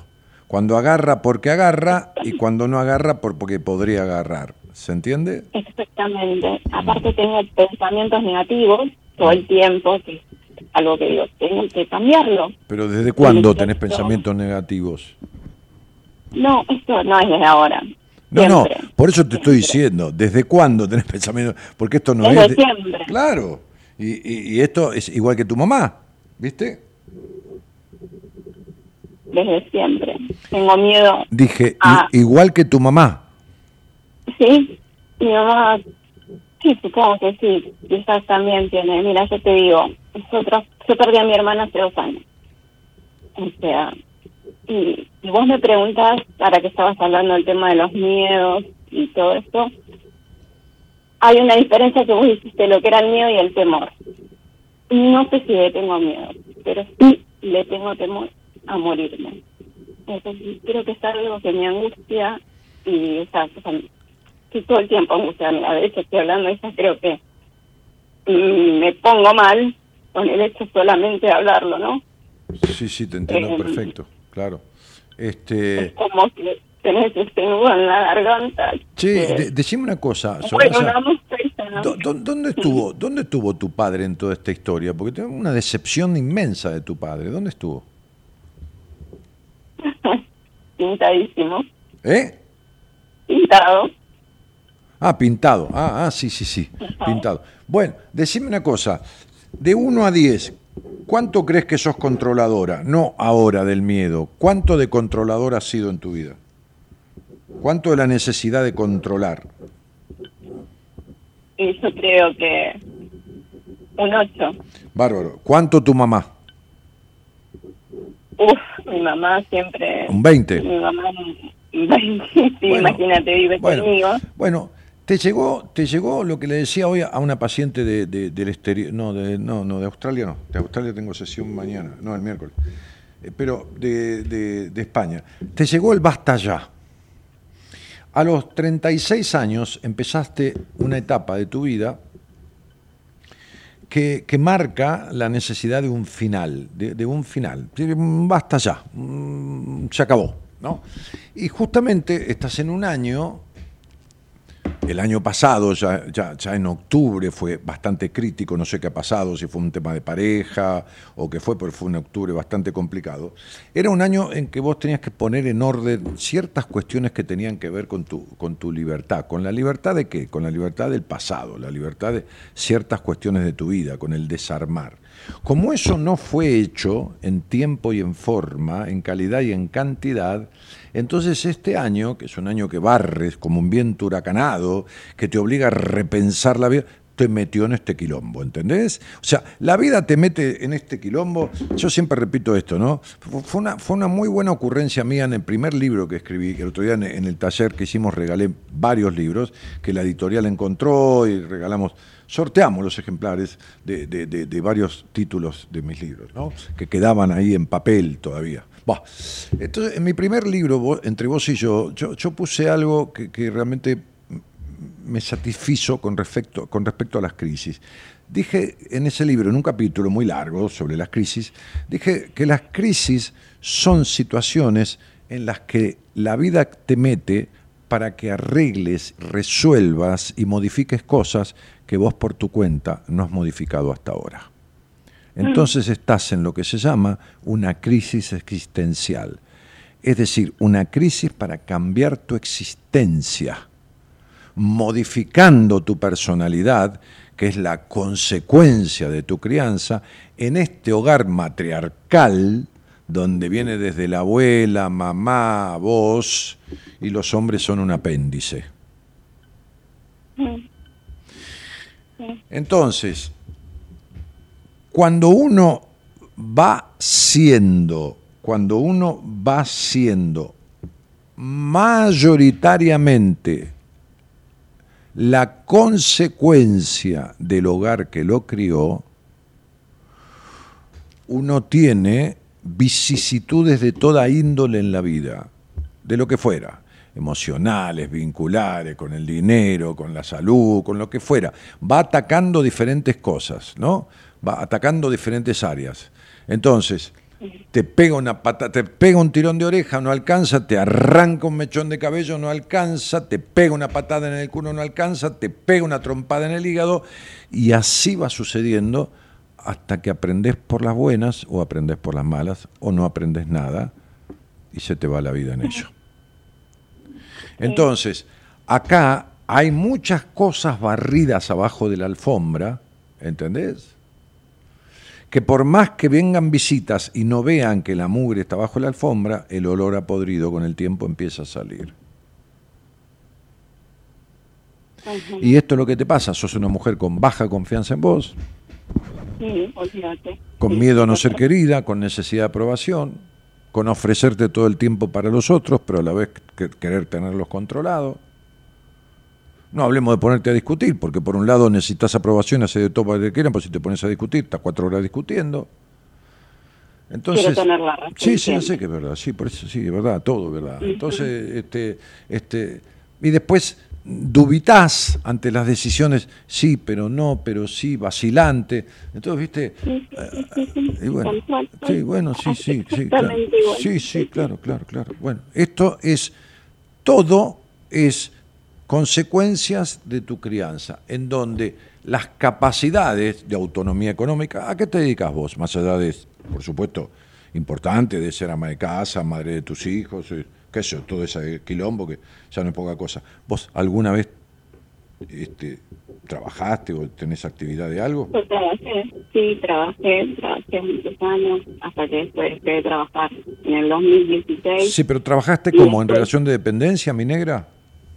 Trabajaba en una empresa, o sea, eh, trabajaba en una empresa privada. Pero en relación de dependencia, te pagaban un sueldo. Sí. Sí. No, vos Sí. viniste a esta vida sobrada, pero sobrada de capacidad de trabajar por tu cuenta, de ser dueña. Dueña de tu emprendimiento, no importa, vendiendo ballenita, pintando cuadros o lavando auto, pero, pero no en relación de dependencia. El trabajar en una empresa, el trabajar para otro, el, el tener eh, jefe, que no, no hay ningún problema, no tiene nada de malo, patrón, jefe, dueño, es esta cosa de la relación de interrelación con el dinero y el poder que no tuviste en tu padre. Igual, en realidad tuve, tuve un kiosco acá en mi casa también, ni así tampoco. No, pero es que no, eh, pero tu casa, No. eh, pero tu casa no es tu casa. Tu Sí. casa es la casa de tu madre y de tu tío. ¿Entendés que está todo mezclado ahí adentro? Sí, sí, sí. Claro, no se te puede cantar el culo de poner la música en volumen 8 porque es la casa de tu madre. ¿Entendés que tenés 36 años? Es verdad, sí, es verdad. Sí, te lo estoy diciendo, sí, te lo estoy diciendo. Entonces, en la casa de tu madre, lo que se hace es lo que quiere tu madre. Y tienen toda la razón del mundo, porque la casa es mía y hago lo que se me cantan los ovarios, dice tu mamá. Y vos, que por eso digo que a veces es mejor vivir abajo un puente comiendo arroz que en un castillo de esclavo. ¿Entendés? Entonces, ahí en casa de mamá pongo un kiosco y me va para la mierda, porque si vos supieras un ápice de numerología, nomás la, la primera tres o cuatro clases, te darías cuenta que todo con lo que soñás lo perdés, o lo alcanzás y no te sirve, o lo alcanzás y no te llena, o no lo alcanzás nunca.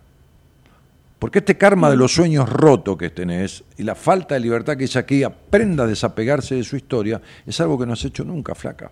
Entonces, digo, es lógico que todo esto te esté pasando. Porque este año es un año huracanado, donde, ¿sabés qué pedía? Hasta mudanza pide el año. Hasta mudanza pide. O sea, una mudanza interior, o sea, como mudar el interior de uno, ¿no? Y una mudanza exterior.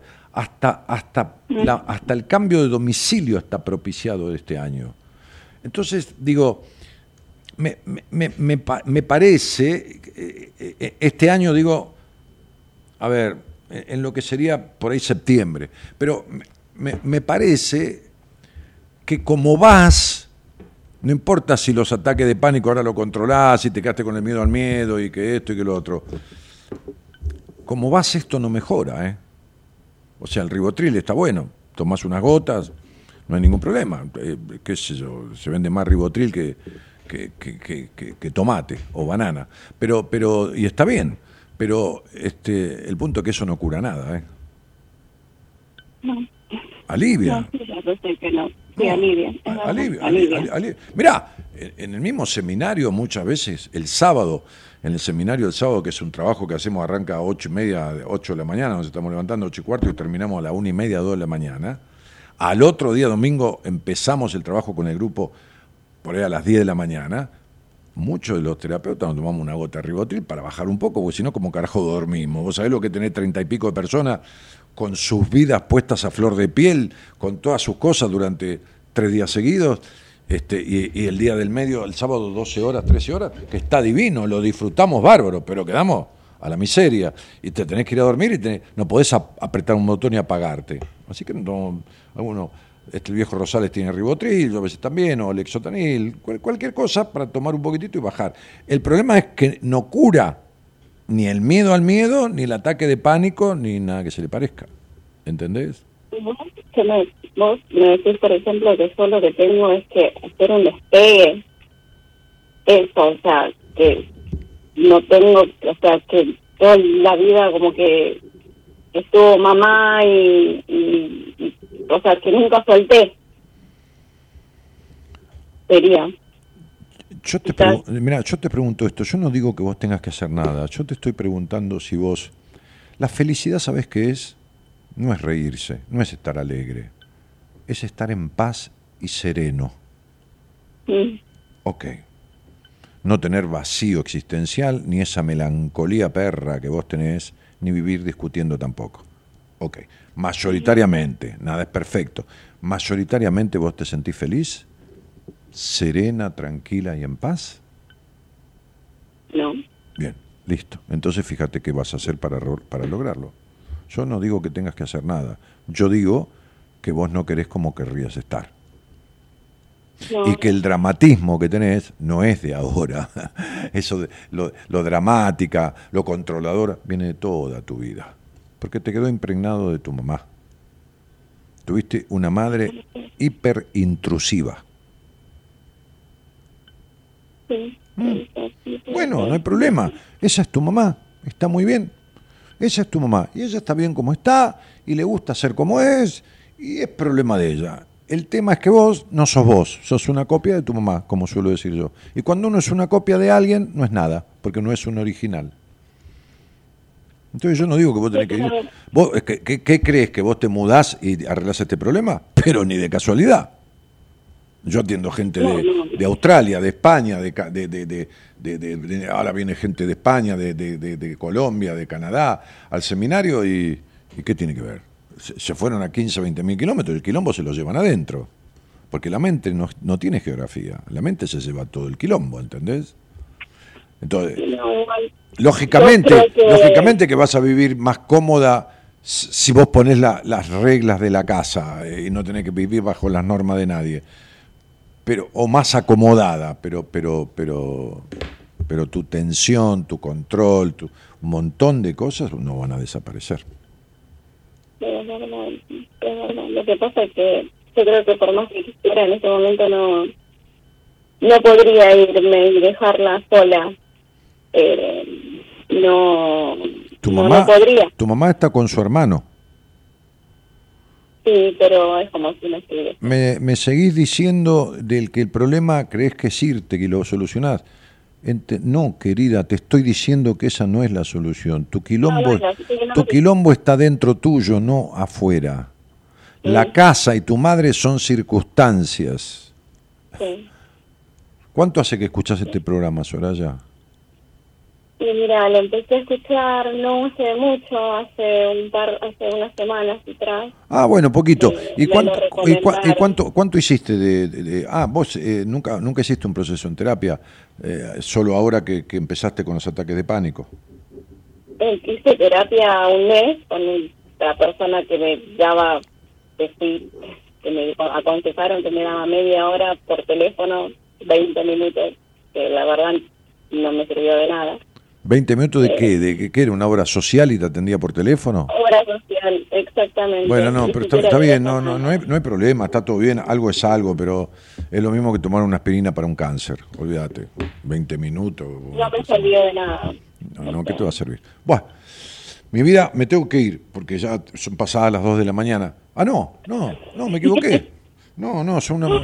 No, eh, pero digo, eh, Negrita, eh, mirá, eh, en- Gracias. entre la necesidad de aprobación, entre eh, la exagerada ansiedad que tenés guardada, porque tenés una niña en el pasado a la cual nunca, nunca fue libre, no hay, no hay libertad en tu vida de nada, pero no libertad de libertinaje, libertad de la historia, libertad de, de- de la, del padre que no protegió, de la madre que, que- que- que castró y coartó, li- li- libertad de, de- de paz interior, ¿entendés?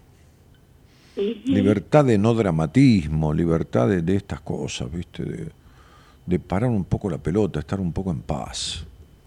Esta crisis eh, que, que- que sobrevino empezó ahora. Empezó, ¿eh? Empezó así. Este, no, no, no, no, no, no, no se detiene. Eh, es decir, por un lado o por el otro va a seguir mostrándote lo que no estás haciendo para resolverlo. Fíjate que esta etapa dura hasta los 45 años. Esta que empezó a los 36 dura hasta los 45. Ajá. Y bueno, está pidiendo un final de una forma de ser, un final de una forma de vivir. Bueno, vos fijate cómo vas a, ¿Cómo lo voy a resolver? claro, cómo vas a lograrlo. ¿de acuerdo? Buscate a alguien por tu obra social que te atienda. Yo, yo no entiendo que las obras... Bueno, ayer estaba leyendo un artículo que dice que el 30% de los profesionales médicos, esto dejaron de atender por obras sociales, redujeron la cantidad de horarios ni nada, porque las obras sociales cada vez son más caras y a la gente le pagan lo mismo que de siempre. A los profesionales, ¿viste? Entonces, Sí, está difícil por el tema de está, encontrar. está, está, está, está difícil todo, está difícil el país, está difícil la gente que, que gobierna, los que quieren gobernar, que no entienden un carajo de nada tampoco. Mm. Esto se llama... Se- se- había, había, había un juego cuando éramos chiquitos que se llamaba Aldón Pirulero. Decía, Aldón, Aldón, Aldón Pirulero, cada cual, cada cual atiende su juego. Entonces hay cuatro clases sociales. La baja, la media, la alta y la clase política. Son una clase aparte. Sí. Querida, te mando un beso grande. Muchísimas gracias, Dani. Buenas noches. Buenas noches, Gracias por escucharme. por favor.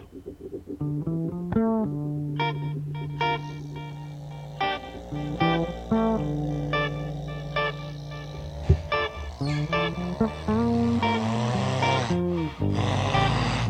Bye.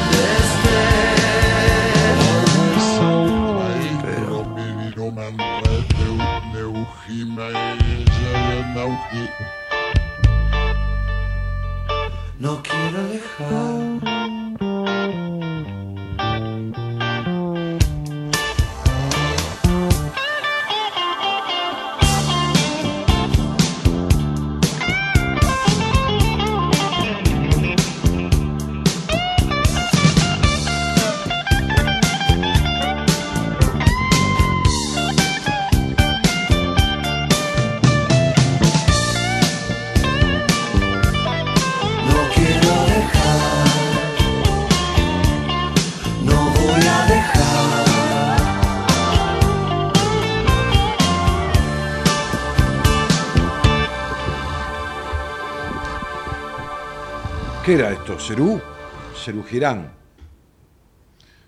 No voy a dejar. Bueno, por ahí dice, ¿quién dice? Eh, Daniel, bienvenido también a todos los que hacen buenas compañías.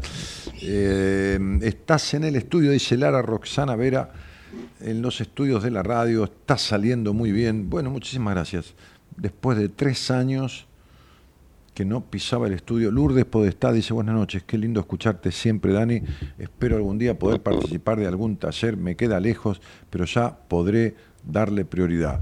Bueno, fíjate, mirá que viene gente hasta de Europa, ¿eh? Este, a ver, ¿cuánto de lejos te queda?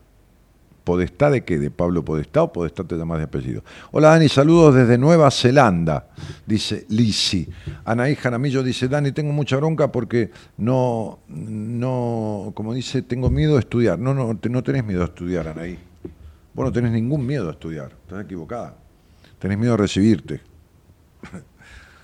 El miedo no es estudiar, el miedo es recibirte, porque si tenés un título tenés que hacerte responsable de ese título. Si tenés un título tenés que ser adulta, tenés que ejercer.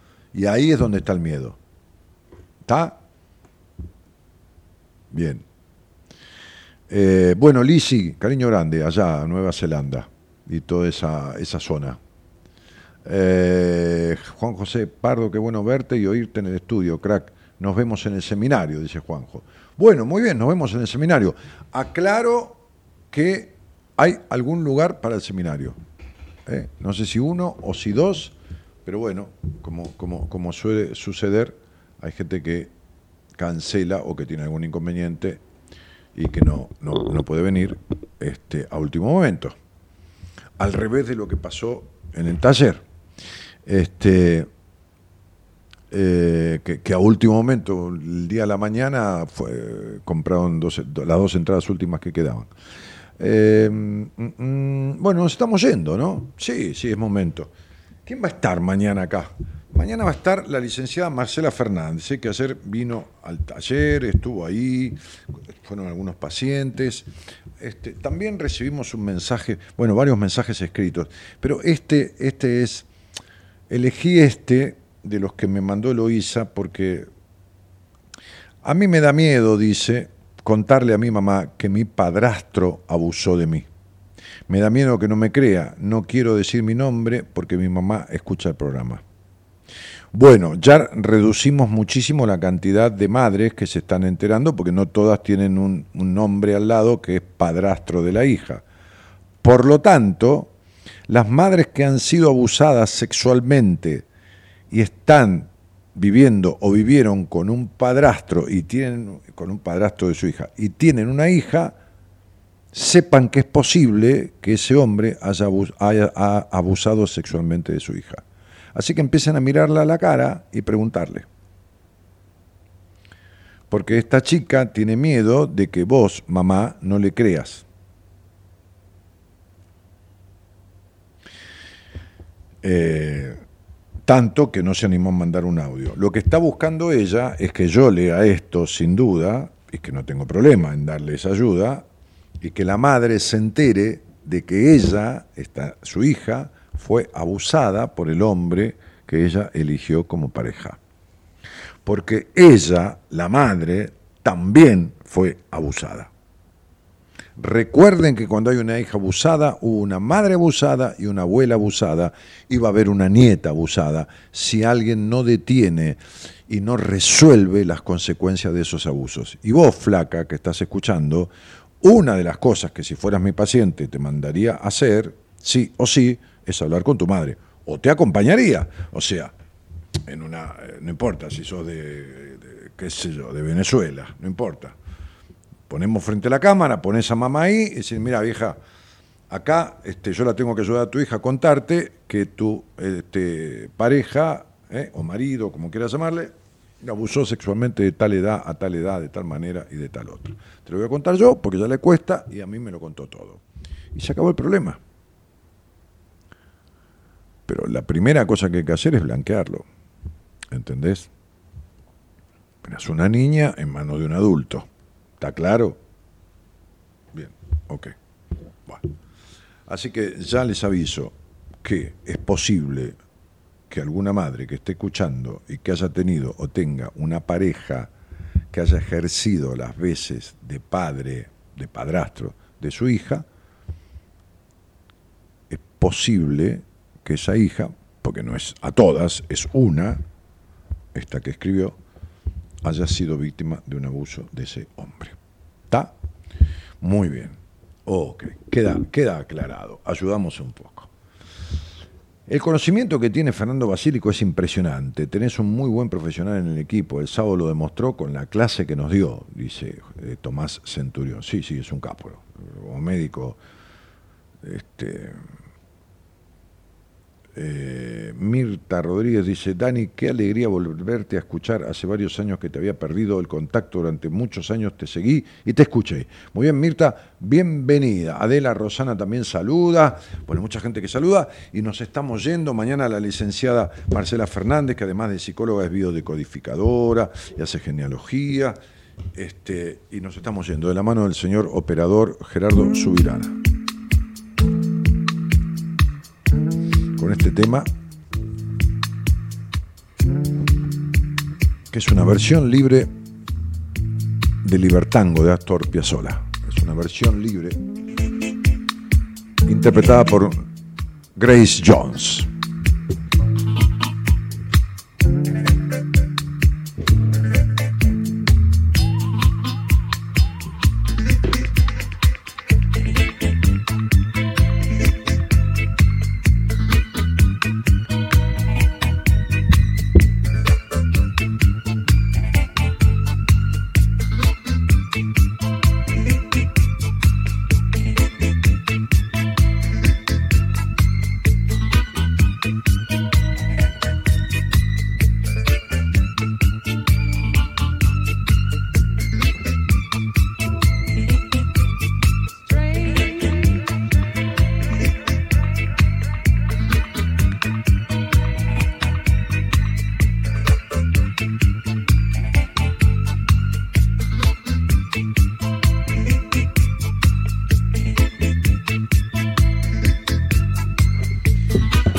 La producción, la señorita Eloísa Norali Ponte, que no quería acompañarme, quería que yo viniera y hiciera el programa y, produjera también.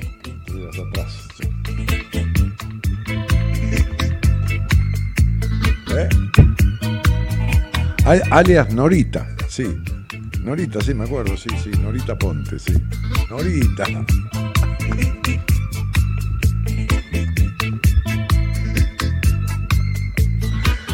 Bueno, nos estamos yendo, ¿eh? Esta no es la versión original de la Negra Jones. Es, eh, muy larga. Mandó una voz nada más y no. Tenemos que buscar la original para que meta un poco de bola negra porque es espectacular. Bueno, mi nombre es Daniel Jorge Martínez, el programa Buenas Compañías. Yo regresaré aquí o desde mis estudios centrales, desde, el- desde mi consultorio el miércoles. Pero si está linda la noche, pues parece que voy a venir de vuelta para molestia y desgracia de Norita, de Nora Jones. Señoras, señores, muchísimas gracias. El miedo es un tumor de la mente que impide el alma, ¿no? Ahí está, es- esa es la versión, ¿no? Tampoco. Guarda con el miedo, traten de sanarlo, ¿eh? Porque este, este miedo fantasmagórico que aparece y no sabes a qué, y te, embarga, te- te- quita, te embarga, ¿no? Como, como viene alguien que te embarga la heladera, que te, te embarga la vida, ¿no? La vida entera.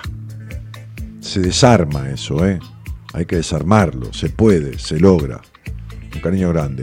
Buenas noches a todos y gracias por estar. Chau, chau.